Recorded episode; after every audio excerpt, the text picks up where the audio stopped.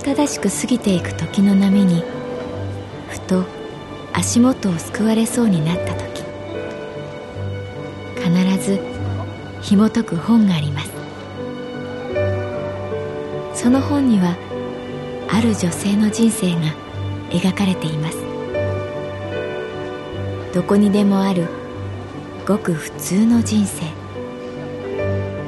でも本の中の彼女に出会うと心の湖に波紋が幾重にも広がるようにゆっくりと優しい言葉が満ちていきます。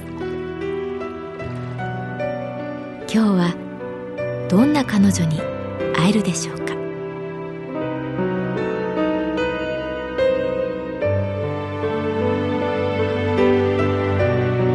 サウンドライブラリー。世界に一つだけの本。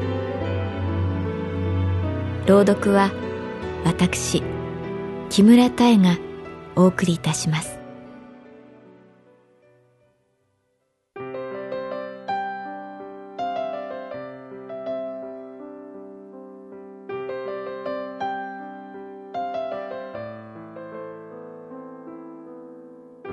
私の名前は月原かな子38歳。旅行会社に勤めている。仕事柄人がバカンスを楽しむときは忙しい。なので私の夏休みはいつも季節外れ。今年も10月に取ることになった。なかなか友達の休みと合わないのは残念だけれど、混まない宿に空いている電車はありがたい。今年の夏休みに行く場所は随分前から決めていた。母方の祖母が住んでいた三重県松阪市飯高町七日市。祖母のお墓をお参りしたい。なぜかそう思った。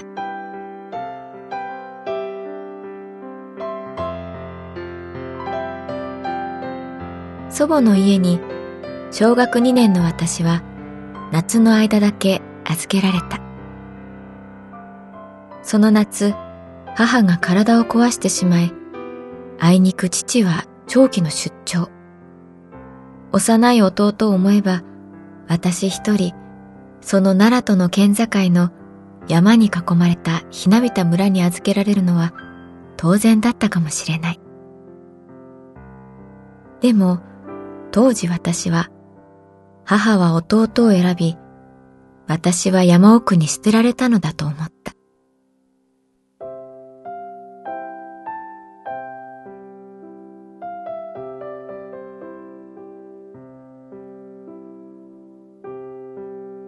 すぐ暮れる一日。聞き慣れない方言。電気も水道もない生活。ランプの火は頼りなく、儚く。腰の曲がった祖母の影を破れた襖に移した。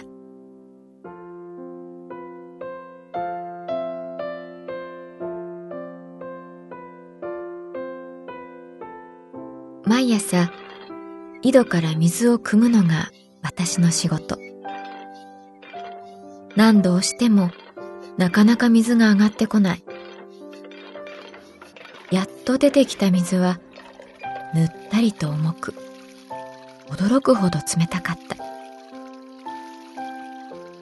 井戸の水を出しっぱなしで歯を磨く私に祖母は言った人間が一生に使える水の量は限られてるんやで。そやから、無駄に使えば使うだけ、はようお迎えが来るで。私は慌てて井戸の水を止めた。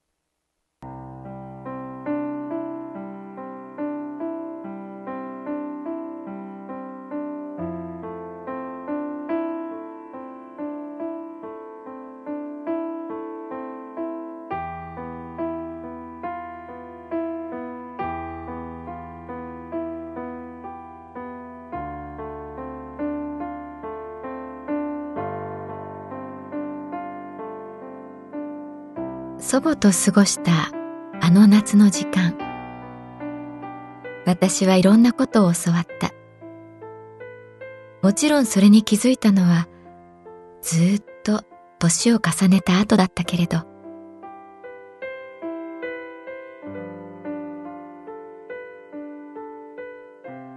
ある日祖母は水を張った大きなたらいに炭を垂らした。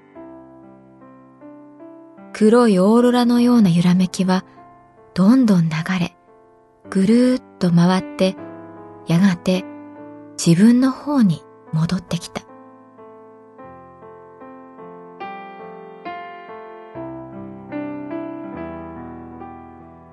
ええか？汚いもんを流したら必ず自分に戻ってくる。人によってたらいの大きさが違うから戻ってくる時間は様々やけど必ず戻ってくる。そやさかい汚いもんを流したらあかん。ええな、かなこ。今ならその言葉の意味がわかる。ただ、わかっていても汚いものを流してしまいそうになる。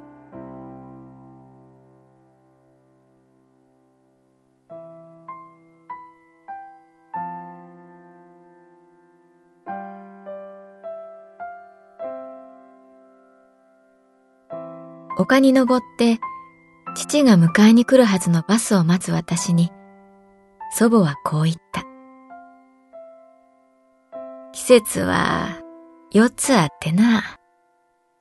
どんなにきつい夏でも、厳しい冬でも、必ず次の季節は巡ってくるさかい。心配せんでもええ。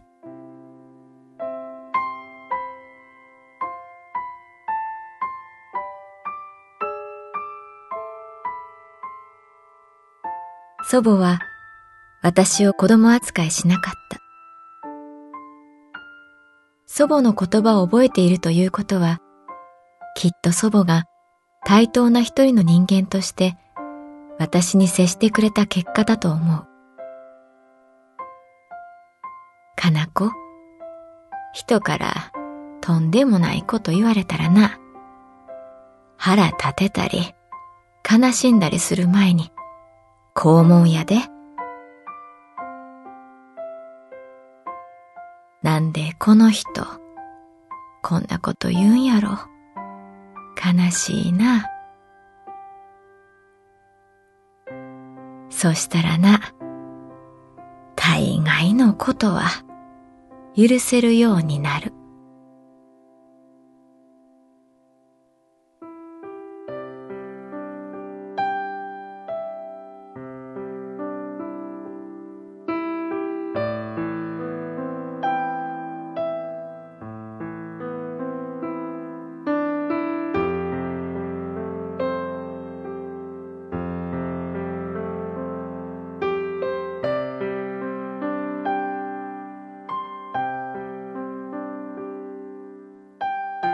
祖母のお墓をお参りする旅が始まった。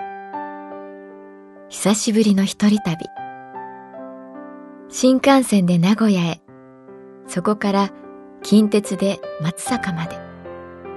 松坂からはバス。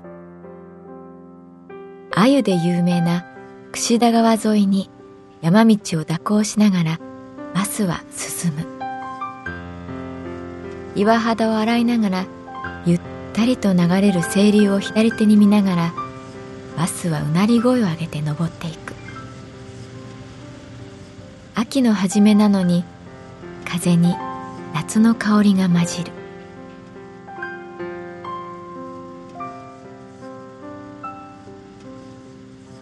木漏れ日が車内に無数の陰影を作る。初めて祖母の家に来た時のバスと同じ匂いがした。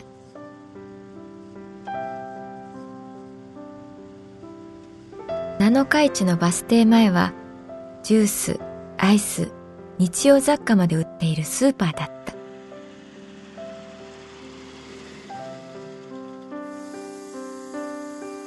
降り立ってみると店は閉まったまま空き家になっていた。そしていきなり激しい雨が降ってきた。ふと見ると、バス停の脇に真っ赤な傘が立てかけられていた。私は、ちょっと借りますね。とつぶやいて、傘をさした。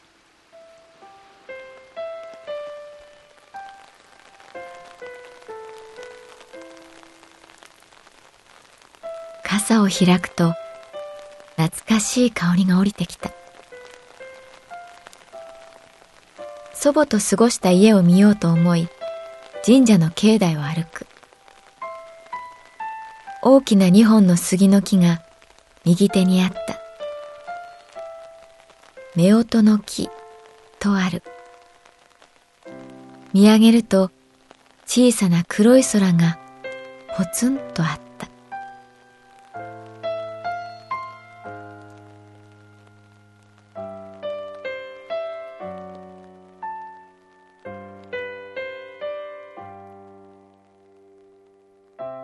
境内の横の道を進むと畑に出る。ここにたくさんのトウモロコシを植えていたね、と思う。祖母はトウモロコシのことを南波と言ったことを思い出す。かなこ、南波言うでるさかい、待っときや。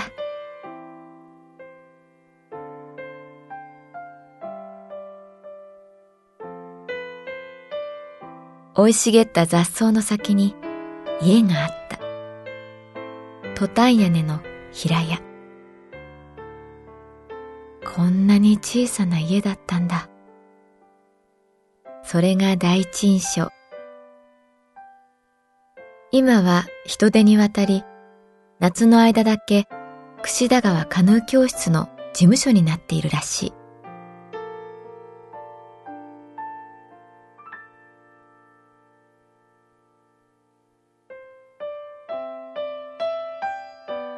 黒くすすけた外壁。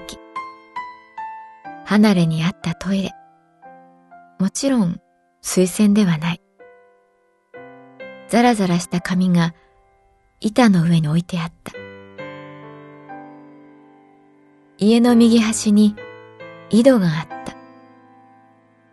今は誰も触ることのない錆びついた井戸。